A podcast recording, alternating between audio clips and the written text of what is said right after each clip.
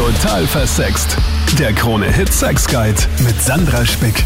Der Juni ist der Pride Month und in dieser Podcast-Episode die Pride Show, wo ich dich zu Wort kommen lasse als queere, bisexuelle, asexuelle, trans- oder intersexuelle Person. Lebst du Polyamor in einer offenen Beziehung? Wie lebst du deine Beziehungen? Wie liebst du? Elaf da jetzt. Wie darf ich dich denn ansprechen? Ich sehe mich als Mensch, aber ich werde von den meisten Menschen als weiblich gelesen. Okay. Und wie erlebst du deine Sexualität? Äh, warum meldest du dich da zu diesem Thema heute? Ähm, ich erlebe meine Sexualität sehr offen und ich Menschen interessieren mich aufgrund ihres Charakters, nicht wegen ihrem Geschlecht oder ihrer Geschlechtsidentität. Und das versuche ich auch einfach im Vordergrund zu behalten, weil ich finde, es gibt einfach unfassbar viele interessante Menschen. Und da hat ganz vieles davon einfach überhaupt nichts mit dem Geschlecht oder ihrer Geschlechtsidentität zu tun. Und ich finde es auch recht schön. Also ich bin Single derzeit mhm. und äh, lebe das auch sehr gerne aus und möchte auch lernen, alleine zurechtzukommen, weil ich glaube, dass das Wichtige ist für einen Menschen, dass man auch alleine zurechtkommt, weil man dann, glaube ich, auch besser in Beziehungen funktioniert. Wobei ich selber noch gar nicht weiß, was für eine Beziehung ich das als nächstes überhaupt anstrebe und ob ich eine anstrebe. Ich hatte eine offene Beziehung und ich bin mit diesem Modell auf jeden Fall schon warm geworden, sage ich jetzt einmal. Mhm. Und glaube auch, dass es weiterhin in diese Richtung geht. Wobei ich auch durch diese Single-Zeit, die ich gerade habe, irgendwie kennenlerne, dass es schon auch möglich ist, ähm, nicht nur eine einzige Person sehr interessant zu finden und mit ihr ein Verhältnis zu starten und kann tatsächlich gar nicht so richtig einschätzen, wo die Zukunft und Beziehungen im Generellen äh, für mich hinführt. ja, das, also es ist eine ist ja auch super spannend, ja. oder? Das ist ja auch das Leben. Ja. Und ich finde es auch total schön, dass du sagst, du möchtest dir jetzt erstmal auch anschauen, mal allein auch zu sein, weil es gibt ja ganz viele, die hopsen von einer Beziehung in die nächste und können auch mhm. gar nicht alleine sein. Ja, das verstehe ich auch, weil es ist, es ist schwierig.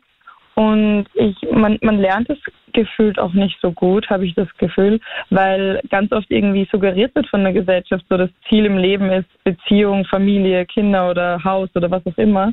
Dabei glaube ich, ist es viel, viel wichtiger, irgendwie sein eigenes Glück zu finden und ähm, herauszufinden, was man eigentlich persönlich möchte und dann jemanden zu finden, der mit diesem Lebensziel, über, äh, Lebensstil und Ziel übereinstimmt, weil ich habe so in der letzten Zeit irgendwie versucht herauszufinden, auf was ich Wert lege bei meinem nächsten Partner oder bei meiner nächsten Partnerin. Und für mich ist es wichtig, dass die Dinge, die mir wichtig sind, diesen Mensch, für diesen Menschen auch funktionieren. Also quasi, dass ich mein Leben nicht an jemand anderen anpasse, sondern dass ein Mensch in mein Leben schon reinpasst.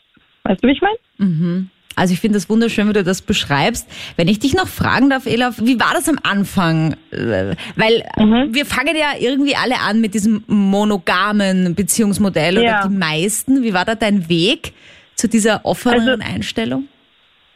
Ich also selber erkannt, dass ich quasi auch Interesse an jedem Geschlecht habe, wenn ich das dazu sagen kann. Hab, ich hatte immer schon eine große Neugierde aber ich wusste nicht, dass diese Neugierde weit über Neugier hinausgeht, sondern wirklich Interesse und auch einfach Gefühle sind und einfach mein, mein, mein Inneres widerspiegelt nach außen. Mhm. Und ähm, das habe ich dann so mit 18 herausgefunden, dass ich da wirklich ein großes Verlangen habe, das auch irgendwie auszuleben und sich das nicht nur in meinem Kopf abspielt, sondern ich das auch, mich es auch in diese Richtung einfach zieht, körperlich und von Emotionen her. Und ich hatte so ein offizielles Outing, hatte ich dann mit, ich glaube, das war da ich 23, mhm. 24, wenn ich mich richtig erinnere. Mhm. Oh und hatte auch eben eine Beziehung mit einer mit einer weiblich gelesenen Person. Mhm. Und habe aber auch bisher sonst nur monogame Beziehungen mit Männern geführt. Mhm. Von dem her war das auch äh, war das auch eine sehr neue Erfahrung, die ich sehr spannend fand, weil es schon ein paar Unterschiede gab einfach, weil Menschen an sich ja schon unterschiedlich sind, aber ich sage jetzt mal, die biologischen Genitalien schon auch irgendwie mitspielen, ob jetzt beide Menschen in einer Beziehung eine Periode haben oder nicht. Das macht halt schon auch äh, gewisse Unterschiede, wenn man sich ein bisschen besser in den anderen Menschen hineinversetzen kann, weil man einfach ähnliche äh, körperliche Merkmale hat, die einfach das Leben beeinflussen, ob man möchte oder nicht. Hallo Sandra. Hallo. Also bei mir hat sich das über die letzten Jahre zufällig durch ja, verschiedene Ausprägungen, Interessen in Polyamor auch verlegt. Polyamor zwischenzeitlich und jetzt auch wieder offene Beziehungen, aber prinzipiell immer offene Optionen für alle Partner. Wow, also ich meine, das ist ja auch super mutig und ich finde es immer cool, wenn ihr das erzählt, ja, ich lebe in einer offenen Beziehung, in einer polyamoren Beziehung. Aber ist das nicht irgendwie voll kompliziert? Also da muss man ja voll viel unter einen Hut kriegen, auch so terminlich. Ja, schon auch. Aber ich denke mal, ähm, mein Respekt an Alleinerzieher, ich glaube, das sind Menschen, die haben da immer noch weit mehr Stress. Der Vorteil ist ja, wenn erwachsene Reisepersonen sich in so eine Beziehungsform hineinbegeben, Ehrlichkeit ist wichtig und es sind Dinge oder Gespräche, die man in einer jeden monogamen Beziehung ebenso haben sollte. Und ob das jetzt räumliche Bedürfnisse sind, ob man zusammenleben will, Kinder haben möchte, Urlaubsvorstellungen, ähm, wie möchte man vielleicht seine Freizeit oder Alltag gestalten, gemeinsam oder eben auch nicht gemeinsam. Ähm, das ergibt sich, man lernt einfach tatsächlich besser zu reden, offener zu reden und mehr Respekt voneinander zu haben. Also ich kann mir super gut vorstellen, dass man ganz viel Kommunikation braucht, wenn man in einer Polyamor-Beziehung ist. Das heißt, du bist tatsächlich mit mehreren Personen gleichzeitig zusammen und ihr seht euch auf einer Ebene gefühlstechnisch. Genau, genau. Vor allem jede Beziehung in sich ist ähm, individuell so, dass man die nicht untereinander oder miteinander vergleichen kann. Und es gibt natürlich eben, wir haben im Freundeskreis mehrere verschiedene Prodi-Konstellationen. Und da ist es aber auch, dass sich die Leute untereinander kennen und sich auch selber den gewünschten Abstand aussprechen dürfen oder auch sagen, ja, aus gewissen Feiern, sind alle da, ist überhaupt kein Problem. Dann wird vielleicht auch vorbesprochen, ob es No-Gos gibt, Dinge, die vielleicht unangenehm werden könnten. Und selbst wenn es so eine Situation gibt, dann redet man in Ruhe drüber, geht drauf ein. Also es ist einfach doch ein sehr bewusster Umgang mit egal welchem Partner. Und mit welchen Partnern bist du zusammen? Aktuell tatsächlich mit einem in einer festen romantischen Beziehung und ich habe aber auch nach wie vor eine sehr intime Beziehung mit einem Ex-Partner. Mhm. Aber es ist nach wie vor sehr freundschaftlich, sehr liebevoll, mhm. auch mit Intimität verbunden. Und ja, also solange man da eben offen drüber spricht und eben auch tatsächlich alle Gefühle rauslässt, ist manchmal für Männer ein bisschen schwieriger, das vielleicht zu lernen oder ähm, mitzubekommen, hier Moment, ich darf meine ehrliche Eifersucht oder meine Bedenken oder meine Sorgen äußern. Und dann gibt es einen Partner, der damit respektvoll umgeht und auch fragt, okay, was kann ich tun, was, wie können wir das lösen, was kann ich machen, damit es dir gut geht. Also es ist tatsächlich wirklich viel Lernen. Und die Männer haben dann aber auch noch quasi die Erlaubnis oder ist auch gewollt, dass die auch noch Beziehungen neben dir führen. Aber die kennst du dann nicht, diese Personen? Bisher hat sich nicht ergeben. Da war es Aha. eher die Situation, dass zum Beispiel eine andere Freundin ähm, sexuell interessant geworden ist oder dass sich einfach so vielleicht irgendwas ähm, kurzweilig Romantisches oder vielleicht etwas Sexuelles ergeben hat. Und das wird natürlich dann eben auch alles geteilt und miteinander besprochen. Wow. Ja, okay, aber gibt's da auch irgendwelche unter Anführungsstrichen negativen Aspekte? Weil das klingt jetzt schon ein bisschen wie so Candyland. Also du bist einfach mit zwei Männern zusammen, da wird's dir auch irgendwie nie langweilig. Diese beiden Männer sind anscheinend auch nicht so eifersüchtig aufeinander.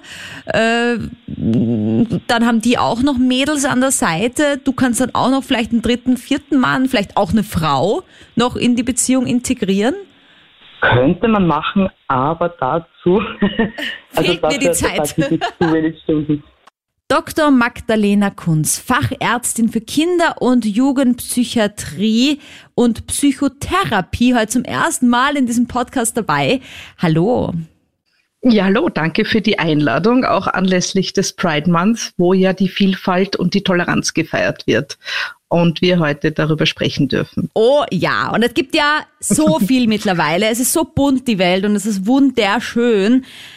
Ähm, es gibt unfassbar viele Beziehungsmodelle auch mittlerweile. Also das, wie Oma und Opa gelebt haben mit Monogamie und dann bis das er tot und scheidet, äh, das ist ja vielleicht nicht mehr so ganz zeitgemäß. Gerade junge Menschen hinterfragen das immer mehr. Ist die Monogamie auch wirklich mein Beziehungsmodell? Nicht umsonst trennen sich Menschen aufgrund von Betrug oder hintergangen worden sein. Warum ist denn die Monogamie eigentlich das vorherrschende Beziehungsmodell? Naja, der Mensch ist ein äh, soziales Wesen und sehnt sich nach Beziehung. Und einerseits kann man biologisch sagen, dass es ähm, rein eine Funktion hat, nämlich dass die Nachkommenschaft gesichert ist, dass die Versorgung der Nachkommen gesichert ist. Das wäre so das biologische Modell. Und das andere Modell ist natürlich das Herzensmodell. Ja? Der Wunsch, vielleicht für jemanden exklusiv zu sein oder auch diesen Menschen exklusiv für sich zu haben. Ja, genau, die Besitzansprüche, die es äh, in der Gesellschaft immer wieder gibt. Ich habe ja manchmal ein bisschen so die Theorie, das ist so ein gesellschaftliches Ding, dass die Gesellschaft sagt, würden wir sagen, Polygamie, Polyamorie, alles das ist erlaubt, dann wäre das das totale Chaos. Und so können wir die Leute schön in die Ehe hineinpressen und dann kennt sich jeder aus. Dann weiß jeder, was Sache ist. Ja? Aber einfach so wild herumvögeln, das spielt's aber nicht. Zumindest nicht von, von, von, von Gesellschaftsseite aus? Naja, der Mensch, also jetzt muss ich dir den Buber zitieren, der kann gar nicht reinpasst, der sagt ja, das Ich entsteht am Du. Ja? Also das geht ja um die Frage, habe ich eher sexuelle Beziehungen oder habe ich eine emotionale Beziehung? Welchen Grad der Intimität und Bindung will ich haben? Und, und viele Menschen sagen schon, und gerade die jungen Menschen, die zu mir kommen, sie sehnen sich nach Geborgenheit, nach Sicherheit, nach Vertrauen. Äh, nach einem Gegenüber, wo sie sich selbst entdecken können und wo sie auch nicht zu etwas gezwungen werden, was sie so noch nicht leben können. Und das kann in alle möglichen Richtungen gehen, ja, in, zu irgendetwas sich gezwungen zu fühlen oder irgendetwas darstellen zu müssen, was man nicht ist. Sowohl in die Richtung, dass man sich in einer monogamen Beziehung eingespürt fühlt, als auch, dass man sich unter Druck setzt fühlt, jetzt polyamor zu sein oder eine andere Spielart. Ja. Das ist dann wirklich die Entscheidung, die zwischen zwei Menschen stattfindet oder mehreren. Danke, Magdalena. Als nächstes der Marco. Hallo, Servus. Du hast ja auch eine ganz besondere Geschichte für uns. Ja, genau. Also ich bin seit 2019 auf Testosteron, ich bin Transgender, ich bin im weiblichen Körper geboren, mhm. mittlerweile als männlich anerkannt. Ich habe früher Sarah geheißen, jetzt mittlerweile Marco. Ich habe auch früher eine Freundin gehabt, wo ich noch ein, eine Frau war. Mhm. Und sie hat mich halt immer so akzeptiert, wie ich war. Und das finde ich auch voll super, wenn man das macht, weil es gibt immer wieder Leute, die sagen, hey, du bist und bleibst eine Frau und bla bla. Mhm. Aber sie hat mich so akzeptiert. Wir waren aber dann auseinander. Sie hat dann einen biologischen, richtigen Mann gehabt. Und es hat aber dann auch nicht so funktioniert. Und nach zwei Jahren sind wir oft wieder zusammengekommen. Da war ich dann schon der Markus. Ich war recht verwundert, wie ich mich verändert habe. Bartwuchs, Stimme tief. Operationen habe ich schon hinter mir. Aber sie hat trotzdem immer gesagt, auch wenn sie nicht umwandeln lässt, ich bleib bei dir. Und das hat mir einfach gesagt, hey, ja, das ist jetzt eine Frau fürs Leben, die akzeptiert mich. Und es gibt halt immer wieder Menschen, die sagen, na, und das geht nicht, dies, das. Aber ich bin echt froh drüber. Aber nur kurz für mein Verständnis. Als du noch die Sarah warst, hattest du eine Freundin. Und die Freundin äh, stand ja dann auf Frauen oder war die auch da eher offen und es ging mehr um, es ging, ging mehr um den Menschen an sich und weniger ums Geschlecht? Genau das war es ja. Wir sind, wo ich noch die Sarah war, zusammengekommen. Aha. Und ich habe ihr damals schon erzählt, ich möchte mich gern operieren lassen, umwandeln zu einem Mann. Wow. Sie hat gesagt, auch wenn du das nicht machst, ich stehe immer hinter dir, das passt so. Wow. Und genauso ist es oft gekommen. Also ihr war das im Prinzip immer egal, wer ich bin. Es ist charakterlich, also ich war aber jetzt auch nicht, wie sagt man, lesbisch oder sonstiges. Ich war immer schon hetero. Ich habe auch früher schon ausgeschaut wie ein Bub. Ich bin in jungen Jahren schon draufgekommen, hey, mit ah. mir stimmt etwas nicht mein Kopf denkt wie ein Mann, ich bin ein Mann, mein Körper hat sich halt nur nicht angepasst. Und deswegen habe ich mir gedacht, jetzt muss ich was ändern und deswegen bin ich dann die Therapien und alles eingegangen. Also ich möchte gleich einmal sagen, mit dir stimmt alles und da ist nichts, was nicht mit dir stimmt. Äh, wie, wie war das dann, dieser Weg? Bist du dann irgendwie da zu deinen Eltern gegangen? Genau, ähm, ich bin ganz früher, da war ich zwölf Jahre alt, da bin ich schon zu meiner Mutter gegangen und habe gesagt, du Mama, ich fühle mich nicht wohl, mit mir stimmt irgendwas nicht. Und sie so, du Schatz, es passt alles, wir machen das so. Und was ist jetzt der weitere Schritt? Und ich habe gesagt, ja Mama, ich möchte gern ein Bur sein. Und sie hat oft gesagt, ja, es gibt einen Weg. Und so sind wir dann beide Therapien gegangen. Und dann habe ich nach sechs Monaten schon mit Testosteron angefangen und so ist oft mein Weg angegangen. Ja, aber wie toll von deinen Eltern, bitte großes Lob oder wie schön ist das, ja, dass da, dass da nicht irgendwie ein Widerstand war, sondern die dich da so unterstützt haben. Ja, also das ist wirklich ein Wahnsinn. Ich kann mir nichts Scheines wünschen, als wie, dass meine Eltern da komplett hinter mir stehen. Meine Mama hat mich zu jeder Therapie geführt, sie hat mich äh, zu den Operationen geführt. Also es war wirklich ein Wahnsinn von meiner Mama, dass meine Eltern da so hinter mir stehen. Das ist wirklich Wahnsinn. Und was war dann noch, was, was du tun musstest? Weil du sagst, du hast jetzt auch schon ein paar äh, Operationen hinter dir. Genau, also ich habe die Brustoperation gehabt, mhm. dann die, wie sagt man, im Intimbereich die Operation mhm. gehabt. Mhm. Und seitdem ich aber auf Testosteron bin, den Bartwuchs und die männliche Stimme gekriegt habe, mein Selbstbewusstsein ist so ausgekommen, Früher habe ich mich immer versteckt. Ich bin nie in ein Freibad gegangen oder sonstiges. Und seitdem ich das alles hinter mir habe, ich, wie ein neuer Mensch. Wow, was für eine schöne Geschichte. Und diese Annahme ist einfach so wichtig. Ein paar Basics noch. Dr. Magdalena Kunz. Hi. Ja, hallo Sandra, grüß dich. Es, Schön da zu sein. Ja, ich freue mich mega, dass du da bist, weil dir liegt das Thema ja auch super am Herzen. Und äh, vielleicht kannst du auch gleich jetzt mal aufklären mit mir gemeinsam. Es gibt ja mittlerweile, Gott sei Dank, viele Geschlechterzugehörigkeiten. Und was ja zum Beispiel auch ganz wichtig ist, ist immer zu fragen, mit welchem Pronomen jemand angesprochen werden möchte. Und das stößt ja aber dann doch leider vielleicht in der Gesellschaft noch oft auf so ein Unverständnis, so ein bisschen, okay, was muss ich da jetzt ankreuzen? Männlich, weiblich, non-binary und so weiter und so fort. Und äh, das verstehen nicht alle, warum das, das jetzt so unter Anführungsstrichen kompliziert ist. Vielleicht können wir da mal ein bisschen Licht reinbringen, warum das so wichtig ist und welches Thema Menschen haben, die eben sich mit Gender auseinandersetzen mhm. und anders behandelt und angesprochen werden möchten? Ja, also die, äh, die, erste Frage, weil du gesagt hast, die Frage, was soll ich ankreuzen, das ist ja meistens für die Menschen ganz klar. Ne? Also sie fühlen für sich selber tief drinnen, ich bin ein Mann, ich bin eine Frau, ich bin keines von beiden, ich fühle mich keinem dieser Geschlechter zugehörig. Und das Problem besteht eher darin, dass es keine Möglichkeit zum Ankreuzen gibt oder keine Möglichkeit, so wahrgenommen zu werden und so mhm. akzeptiert zu werden. Was gibt es denn alles so zum Ankreuzen aktuell eigentlich? Also zum Beispiel Non-Binary, das kann ja jetzt sein, dass jemand nicht weiß, was das ist. Okay, also es gibt einerseits mal die Fragen der sexuellen ähm, Identität. Ja? Mhm. Und das ist die Frage, wo wir uns Fragen stellen wie, wie viele Geschlechter gibt es denn? Gibt es nur zwei? Gibt es nur Männer und Frauen oder gibt es noch was anderes? Biologisch gesehen kommen Kinder auf die Welt die haben nicht so eindeutig zuordnenbare Geschlechtsorgane. Und das ist meistens das Erste, was passiert, wenn ein Baby auf die Welt kommt. Menschen schauen es an, Ärzte, die Eltern, Ärztinnen, die Hebamme und sagen, ah, ein Bub oder ein Mädchen anhand des primären Geschlechtsmerkmals. Ja. Und das ist dann das zugewiesene Geschlecht. Und das kann mir entweder so gehen, dass ich auf die Welt komme und, und die Menschen sagen, ah, das ist ein Mädchen. Und später, wenn ich größer wäre, denke ich mir, ja, ich bin ein Mädchen, das passt für mich.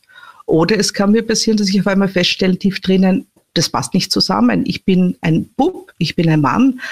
Und das hat einerseits was damit zu tun mit der Geschlechterrolle, die in der Gesellschaft verhaftet ist, aber auch dem Geschlechterbild, das ich in mir habe, von dem, was von mir erwartet wird. Und dann dem Gefühl von dem, was ich bin, nämlich Mann, Frau oder eben mich keinem der beiden Geschlechter, die ja von der Gesellschaft definiert werden, zugehörig fühle.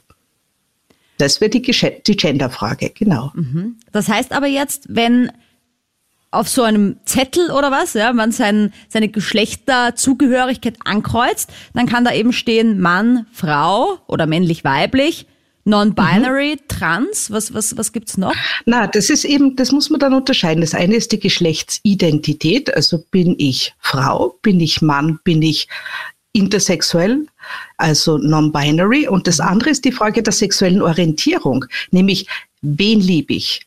Liebe ich als Frau einen Mann, liebe ich als Frau einen Ma eine Frau, liebe ich Männer und Frauen, also auch seelisch und körperlich, mhm. liebe ich denn sozusagen lebe ich gar nicht so sexuell. Ja? Habe ich nicht so ein sexuelles Bedürfnis, bin ich asexuell. Mhm. Und das wäre die sexuelle Orientierung. Und die hat überhaupt nichts mit der sexuellen Identität zu tun. Die sexuelle Identität sagt nur was darüber aus, fühle ich mich, erlebe ich mich als Mann, Frau oder keines von beiden. Mhm. Und die sexuelle Orientierung, wen ich liebe, ist eine ganz andere Frage und, und hat nicht zwangsläufig was damit zu tun, dass wenn ich jetzt eine Transfrau bin, automatisch lesbisch bin oder automatisch heterosexuell. Ja, deswegen dachte ich ja, dass dieses Transsexuell und Transgender schon auch zur Geschlechterzugehörigkeit zählt und nicht zur sexuellen Orientierung. Genau, das ist die Frage der sexuellen Identität. Bin ich Mann, Frau oder non-binary? Wie Aha. fühle ich mich? Was spüre ich tief in mir drin, wenn ich in mich reinhöre? Was kommt vielleicht von ganz alleine raus? Ja? Mhm. Wenn ich als Kind auf einmal merke, äh, ich spiele lieber mit einem Spielzeug, mit dem die anderen Mädels nicht spielen. Ich verhalte mir vor Art und Weise, wo mir andere sagen, das machen Mädels ja nicht. Ja? Ich spüre auf einmal, wenn ich meinen Körper anschaue, mir Leute erzählen, das ist ein weiblicher Körper, dass ich eigentlich ein Mann bin. Gibt es einen Unterschied zwischen transsexuell und transgender? Weil das wird auch immer mhm. wieder so, ja, das heißt dann einfach, dass es ein, ein Transmann, eine Transfrau, dann gibt es aber auch noch Transvestit und das ist alles klingt so ähnlich, aber ist ja alles was okay. anderes. Das ist ganz was anderes, ja. Also wichtig ist einmal erst, dass in der Community die Begriffe ja gerade erst gefunden, erarbeitet und diskutiert werden und auch ganz von Mensch zu Mensch verschieden wahrgenommen werden. Also wenn ein Mensch mir gegenüber sitzt, sage ich einmal, wie ist dein Name, wie möchtest du angesprochen werden und welches Pronomen möchtest du? Also möchtest du mit dem männlichen Pronomen angeredet werden, mit dem weiblichen oder bist du non-binary? Dann kann ich entweder sie, er sagen oder auch dieses Pronomen weglassen. Also einfach nur, das wäre in meinem Fall, liebe Magdalena Kunz ohne Herr oder Frau davor. Das ist mal die Herangehensweise an den, an den Menschen. Und dann erzählt mir der Mensch mit den Begriffen, die dieser Mensch verwenden will, über sich. Ja, und Sprache kann verletzend sein. Und Transsexualität ist ein alter Begriff, der sich vor allem von früher ableitet, wo man das Geschlecht sehr stark Merkmalen zugeordnet hat, Merkmalen, die messbar sind. Zum Beispiel gibt es da, wenn man fragt, was macht ein Geschlecht aus? Es gibt das genetische Geschlecht, also die Chromosomen X für weiblich, Y für männlich. Es gibt aber auch Menschen, die da dazwischen sind, ja, die das nicht so eindeutig immer mit einem Chromosomensatz äh, auf die Welt kommen, wie es die meisten tun. Dann gibt's das ähm, Geschlecht, das anhand der Geschlechtsorgane identifiziert wird. Ja. Also haben wir eine Vagina oder haben wir einen Penis, haben wir Hoden oder Eierstöcke, das wären die Geschlechtsdrüsen. Dann kann die äh, Menge der Hormone im Körper darüber entscheiden, welches Geschlecht sich ausprägt. Also mhm. Testosteron, Östrogen. Schaut der Mensch eher weiblich aus, fühlt sich auch ganz anders. Hormone machen ja auch was mit den Gefühlen oder männlich. Oder ist es vielleicht auch etwas, wo der Mensch sagt, ich bin weder weiblich noch männlich. Und dann gibt es das anatomisch, die anatomische Zuordnung, dass man sagt, der Körperbau, die Behaarung, die Statur. Ja. Und das wird vor allem in der Gesellschaft, wenn man Menschen anschaut, immer beurteilt und bewertet und im schlimmsten Fall verurteilt, ja, das ist ja nicht weiblich, das mhm. ist ja mhm. ein weibischer Mann, das ist ja eine Mannfrau, das ist ja, das ist ja nicht äh, passend. Und das ist das, was den Menschen Schmerzen bereitet und, und sie krank macht. Und darum ist auch dieser Begriff Transsexualität, die ja aus, aus der auch ähm, bin ja Psychiaterin und es gibt dieses Buch, wo Krankheiten beschrieben werden und Symptome. Mhm. Äh, früher eigentlich unter Verhaltens- und, und äh, mentale Störungen gefallen ist und ja jetzt, Gott sei Dank, mit dem ICD-11 kategorisiert wird als ähm, Conditions, also Zustände, die related sind, also sich beziehen auf Sexual Health, also Zustände, die mit der sexuellen Gesundheit zu tun haben. Und weder eine, eine sexuelle Orientierung, äh, die anders ist als die der Norm, noch eine Geschlechtsidentitätsfrage ist per se eine Krankheit.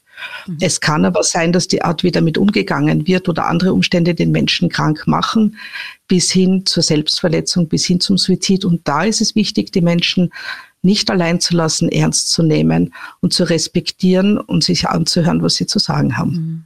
Ganz, ganz wichtig. Liebe und Respekt. Danke, Dr. Magdalena Kunz. Wie liebst du, Damien? Also ich bin ein homosexueller Mann und meine Geschichte eigentlich fängt schon in Bosnien an. Ich bin in Bosnien geboren. Und die Geschichte halt natürlich hat jetzt nicht immer so leicht angefangen, ja weil ich aus einem kleinen, also aus einer kleinen Stadt komme und damals dort war das eigentlich alles ganz verboten. Mhm. Äh, und dann nach meinem Studium, äh, also beziehungsweise nach meinem Highschool bin ich nach Wien gekommen und dann hat sich da mein Leben geändert. So muss ich schon sagen, dass eigentlich Wien mir ziemlich viel geholfen habe, hat, mhm. dass ich mein Leben richtig frei lebe in Wien äh, habe ich sehr viele Freunde gefunden. In Wien habe ich einfach eine Community gefunden, wo ich festgestellt habe, dass es super ist, dass du so bist, wie du bist, dass du, äh, ich wurde ermutigt von vielen und da habe ich auch angefangen, mein Leben frei zu leben und die Kontrolle betreffend Sexualität äh, und mir zu stehen, so wie ich bin, äh, zu übernehmen. Und ich muss schon sagen, wie ich immer das sage auch, dass der Wien mich richtig schwul gemacht hat. Gott sei Dank. Ja, aber glaubst du, liegt das ein bisschen dran, dass Wien halt einfach so eine große Stadt ist? Da ist man auch ein bisschen anonymer unterwegs als jetzt in einem kleinen Dorf. Genau, das ist es ja halt so, ja, weil besonders egal auch auch hier in Österreich. Also ich meine, es ist ja natürlich normal, dass ähm, viele ähm, halt äh, ähm, viele Homosexuelle oder irgendjemand, der auch zu LGBTIQ ähm, gehört, einfach in eine Großstadt zieht, weil hier gibt es einfach viel mehr Möglichkeiten. Hier gibt es auch Community, weil wenn du da bist in einem kleinen Dorf oder kommst aus einer eigenen kleinen Stadt, so wie zum Beispiel. Da hast du nicht viel Möglichkeiten eigentlich. Da bist du eigentlich schon geschlossen und du kannst eigentlich dein Rainbow einfach nur ausleben in deinem Zimmer, weil sobald du dann mal draußen bist, sind sehr viele andere Augen in deine Richtung fokussiert und du als Individuum kannst einfach nicht äh, so stark sein, wenn du niemanden ähnliches so wie du hast oder niemanden hast, der auch so Mut hat, so wie du, dazu zu stehen. Ja, ja. so muss ich sagen eigentlich, dass mein Leben sich voll kommen, Gott sei Dank, äh, als ich nach Wien gekommen bin, verändert hat und ich auch dadurch mich verändert habe und auch dadurch habe ich jetzt mal auch andere ermutigt habe, äh, weil ich auch in der Wiener äh, Gay-Szene schon sehr lange auch dabei bin, tätig als äh, Performer und Tänzer und ich muss schon sagen, dass ich dann auch viele andere ermutigt habe, dass sie leben so wie die sind und dass eigentlich alles andere ist absolut. Ja, aber bei dir war das ja dann ein mega Wandel. Also gratuliere dazu mal. Du hast jetzt gesagt, wo kommst du ursprünglich her? Ich komme aus Bosnien und aus Herzegowina. Bosnien. So, und deine Eltern, genau. sind die noch dort? Hast du da überhaupt noch Kontakt oder bist du vor denen, uh, hast du dein ja, Coming Out also wie gehabt? gesagt, also mein, mein Coming Out, richtig als Coming Out habe ich nicht gehabt. Ja, weil damals, da war das einfach sehr, sehr schwierig dazu. Die haben das erfahren über Medien. Aha. Also, also über Medien, weil ich auch sehr viel hier halt in, bei vielen Veranstaltungen aufgetreten bin und da war das einfach mal auf Fernsehshow so ein paar Sachen, äh, wo sie das dann äh, erfahren haben. Und dann haben sie mich angerufen und dann habe ich auch jetzt gesagt, das und das und das ist die Sache und das stimmt alles. Und es würde halt jetzt mal am Anfang nicht so gleich sozusagen, ja, das alles gut vertragen, sagen wir das jetzt mal ja. so, aber nach so ein paar Monate ist das alles eigentlich in Ordnung gewesen. Ich habe denen dann einfach, ich bin dann mal nach Hause gekommen und habe mit denen geredet Mhm. Und dann habe ich alles erzählt und das wurde dann irgendwie, habe ich schon äh, gespürt, dass ich schon Verständnis dazu haben und nach einem Jahr eigentlich war das alles ganz normal sozusagen. Ich glaube, dass einfach mal braucht Zeit dafür, ja. Mhm. Also für die Eltern sozusagen. Es ist nicht bei jedem so, dass so quasi eine happy Geschichte, wenn man ein Coming auch hat, dass die Eltern haben. Also ich bin echt wirklich so froh, wenn ich das höre, besonders für die neue Generation und wenn sie sich outen, dass alles eigentlich gut ist, dass sie volle Unterstützung haben von den Eltern sofort, ja, mhm. weil damals in meiner Zeit war das jetzt nicht so ganz,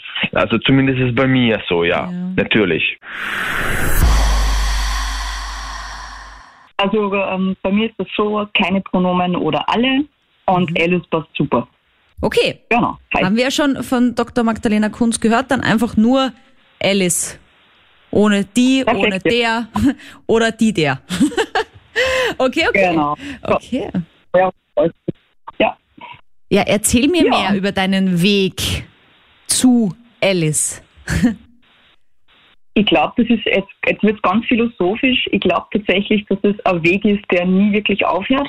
Mhm. Aber es gibt durchaus äh, Meilensteine, an die man sich gerne erinnert. Und bei mir war es echt sehr, sehr lustig, weil ich ähm, damals war ja noch, waren ja noch öffentliche Sender wie MTV und so zugänglich. Und da habe ich echt ähm, zu später Stunde mal was Pornografisches gesehen, was mir sehr gefallen hat. Weil es einfach, heute würde man das Ganze als eben genderfluid und nicht Cis-Körper bezeichnen. Mhm. Und das war irgendwie voll wichtig für mich, weil ich da sehr jung war. Und es war jetzt eigentlich auch sehr schön und ästhetisch gemacht und auch echt nicht verwirrend, sondern einfach schön dargestellt.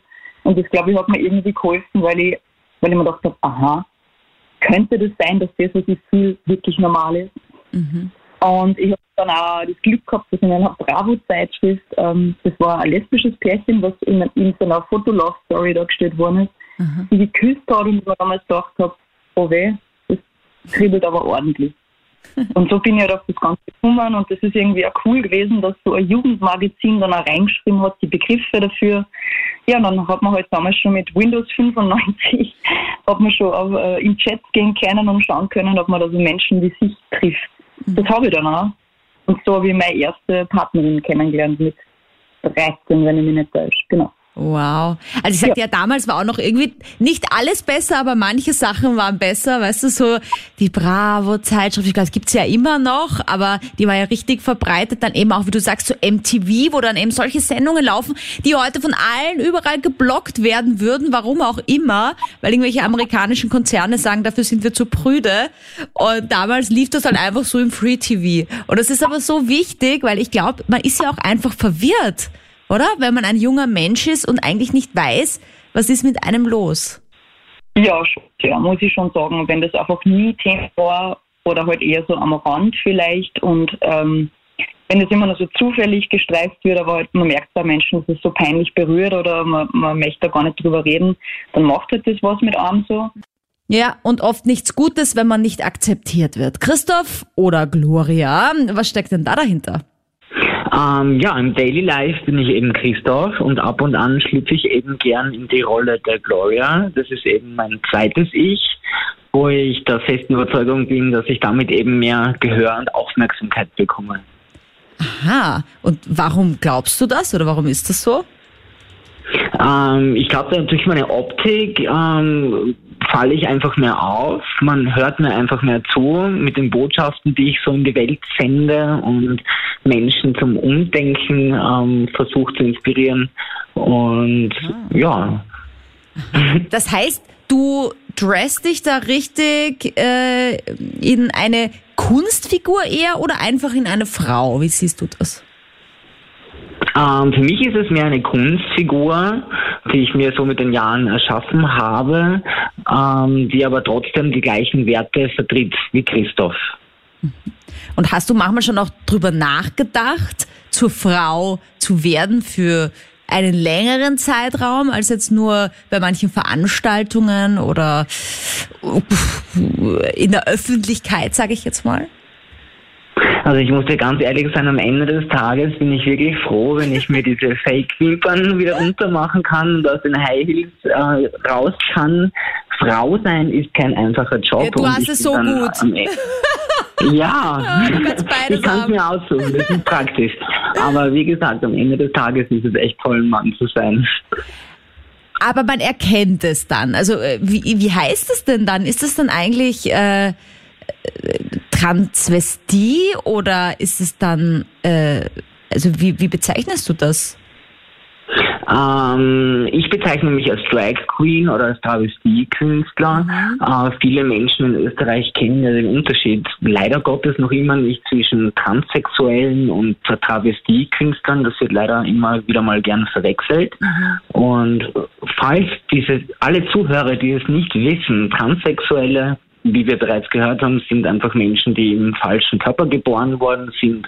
Und Travestiekünstler, so wie ich, die verkleiden sich einfach gern ab und an als Frau oder eben auch Frauen als Männer. Es gibt ja auch Drag Kings. Die Community wächst ja Gott sei Dank immer mehr. Wow, die muss ich auch mal kennenlernen. Da kenne ich noch niemanden. Ich kenne noch Ja, keine Drag King. wirklich. Wowza. Dann wird Zeit. Das wird aber wirklich Zeit. Ich find's lustig, dass du es Verkleiden nennst, weil ich wäre da jetzt als Außenstehende unter Anführungsstrichen voll vorsichtig, wenn ich sagen würde, ja, und dann verkleidest du dich ab und zu als Frau. Weißt du, weil mir das irgendwie so ein bisschen das Gefühl wegnimmt, dass es deine Identität ist doch irgendwo.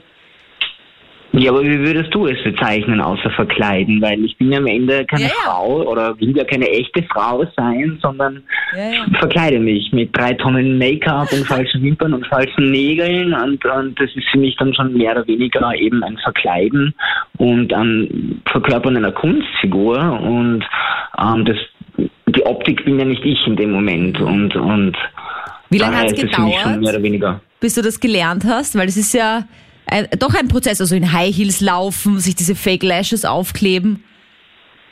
Ähm, ja, ich mache das jetzt schon fast knapp 20 Jahre. Wow. Die, die Jugend heutzutage hat es ja einfach mit YouTube und Co. und sämtlichen Tutorials, sich das immer und immer wieder anzuschauen und anzueignen. Bei mir damals gab es das ja leider noch nicht.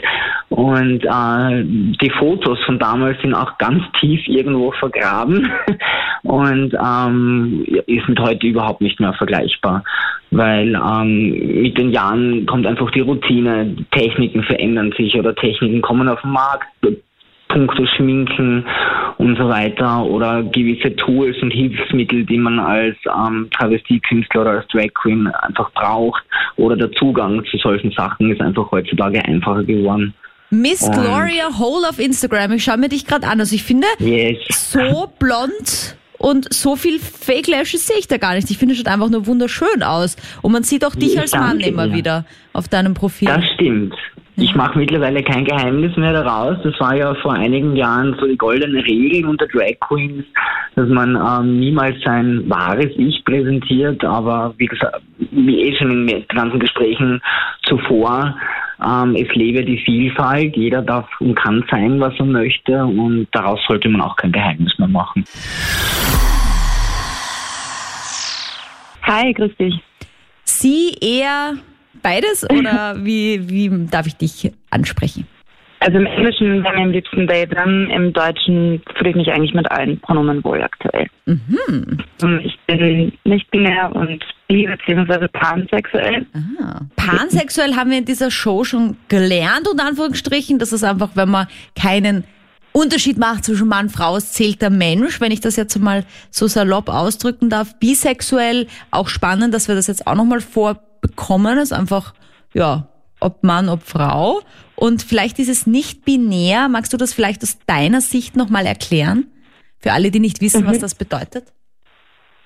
Also ich kann dann natürlich nur für mich und für meine eigene Erfahrung sprechen, aber was es für mich bedeutet, ist einfach, dass ich mich ähm, weder vollständig als Mann noch vollständig als Frau identifiziere, sondern als beides beziehungsweise weder noch und dass ähm, meine Geschlechtsidentität fluide ist. Das heißt aber nicht, dass ich mich nicht Femme-Presenting geben kann und das heißt auch nicht, dass ich Stereotype weibliche Geschlechter Performativität ablehne. Ja, danke für deine Worte. Wie war da dein Weg? War der leicht? War der steinig?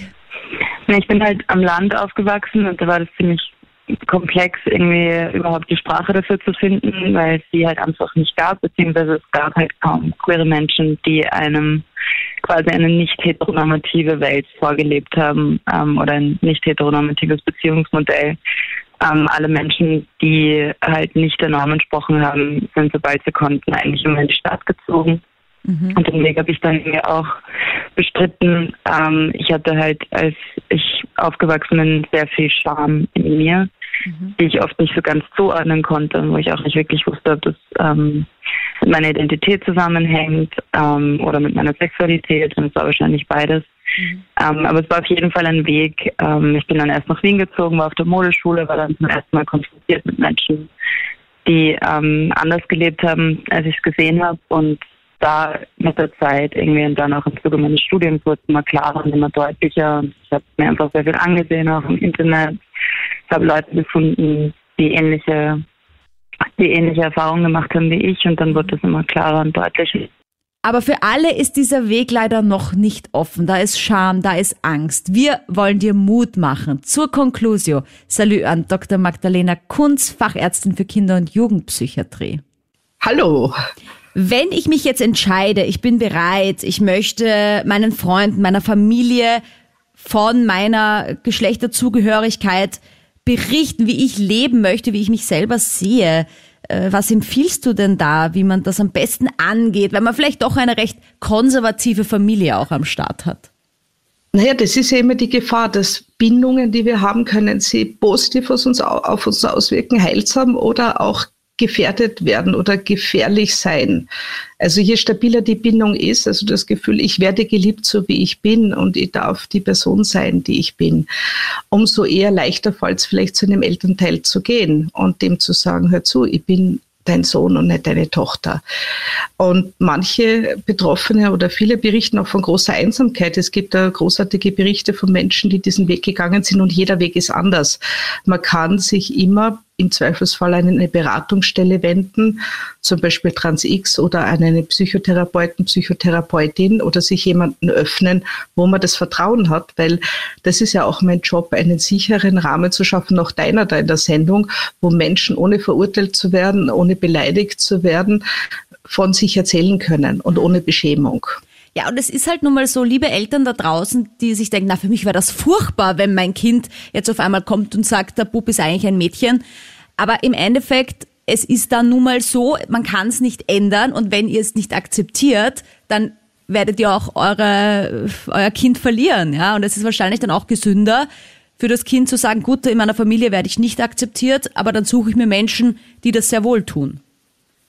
Also ich liebe an meinem Sohn, dass er herzlich ist, dass er hilfsbereit ist, dass er witzig ist, dass er freundlich ist, dass er manchmal bockig ist. Und ich liebe nicht primär, dass er ein Bub ist oder ein Mädchen. Und das ist die Botschaft, der Mensch bleibt doch der gleiche. Und das ist das, was zählt. Und die Liebe gilt ja der Person und nicht irgendeiner spezifischen, einem spezifischen Merkmal. Die Liebe gilt der Person. Würdest du sagen, dass es hilfreich ist, wenn man sich zum Beispiel einen Termin ausmacht mit der Familie und sagt, ich muss mit euch über was Wichtiges sprechen? Ich kann dir kein Kochrezept sagen, weil die Geschichten sind hochindividuell, aber wichtig ist, sie sicher zu fühlen. Wichtig ist, dass nicht andere diesen Job übernehmen, wenn man noch nicht bereit ist, also einem dann outen oder auf einmal äh, sich bloßgestellt fühlt, sondern wirklich ganz vorsichtig zu schauen, wo fühle ich mich sicher, unter welchen Bedingungen fühle ich mich sicher, wo kann ich mich öffnen, weil zu so einem Zeitpunkt, wo man solche Fragen hat, ist man sehr verletzlich und verwundbar. Und die, so wie die Menschen auch berichten, man kann sich ja vorstellen und auch verwirrt. Und wenn dann eine Beschämung, eine Ablehnung, eine Zurückweisung kommt oder sogar eben eine Beleidigung, eine, ein, ein, ein Verstoßenwerden, ist das eine ganz fundamental traumatisierende Erfahrung. Insofern bietet sie die Möglichkeit immer an, anonym und kostenlos sie auch an Vereine zu wenden, die mit solchen Lebensgeschichten Erfahrung haben und sie dort dann die Tipps zu holen, die ganz spezifischen Tipps von Menschen, die diesen Weg schon gegangen sind, die Menschen begleiten, die diesen Weg jetzt gehen. Eben zum Beispiel TransX. Danke für die Beteiligung an dieser super spannenden Podcast-Episode. Danke, dass du die Welt ein bisschen bunter gemacht hast mit deinen Stories. Ich wünsche dir noch einen wundervollen Pride Month und ganz viele tolle Momente. Wir hören uns nächste Woche wieder hier in diesem Podcast. Ich freue mich sehr, wenn du ihn teilst, weitersagst, bewertest und mir gerne auch deine Sexfragen per Instagram schreibst. Sandra Spick heiße ich da. Oder du findest mich auch auf der Total Versext Facebook-Page. Total Versext. Der Krone-Hit Sex Guide.